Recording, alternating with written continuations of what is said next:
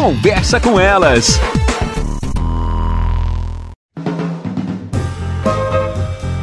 Olá, eu sou Cristiane Finger, jornalista. Ana Paula Lundegren, psicóloga. Estamos começando mais um Conversa com Elas. Tradicionalmente, outubro, a gente fala muito sobre a questão da prevenção do câncer de mama e a importância do autoexame, já muito conhecido como Outubro Rosa, com várias ações ao longo do mês, inclusive ações com valores especiais para as mulheres que querem fazer o seu autocuidado. Então, muitas empresas proporcionam isso. isso porque, Ana, 24,5% dos casos de câncer em mulheres vem proveniente do câncer de mama. Então nunca é demais alertar sobre essa questão.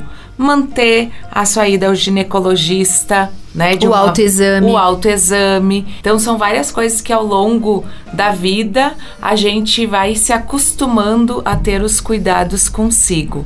Outubro Rosa, mês de conscientização. Sabe, Cris, que eu acho legal porque isso implica na questão do autocuidado, né? E na questão da gente estar tá atenta é, para aquilo que é importante para nós. Nós, enquanto mulheres, agora falando especificamente das mulheres, a gente, de uma forma geral, não é a regra, mas de uma forma geral, nós somos educadas, criadas para cuidar dos outros. Nós estamos sempre atentas ao que os outros precisam. Tem mulheres que quase que não têm vida própria. É filho, é marido, é trabalho, é mãe, às vezes pais que têm algum tipo de doença que precisam ser cuidados também. Então, quando a gente fala no Outubro Rosa, eu sempre fico pensando o quanto também é, essa estatística de câncer de mama, e isso já, já ouvi especialistas falando, ela, ela é alta porque não existe uma cultura de autocuidado das mulheres, não existe uma cultura das mulheres poderem olhar para suas necessidades, né?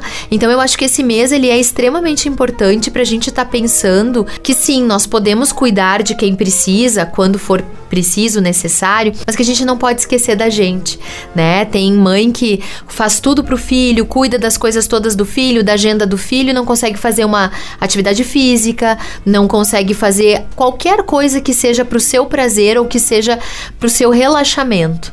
Então eu acho que a questão da campanha do câncer de mama, obviamente que para além da conscientização dessa doença que a gente sabe a medicina evoluiu muito, mas ainda mata muitas mulheres, não só no Brasil como no mundo.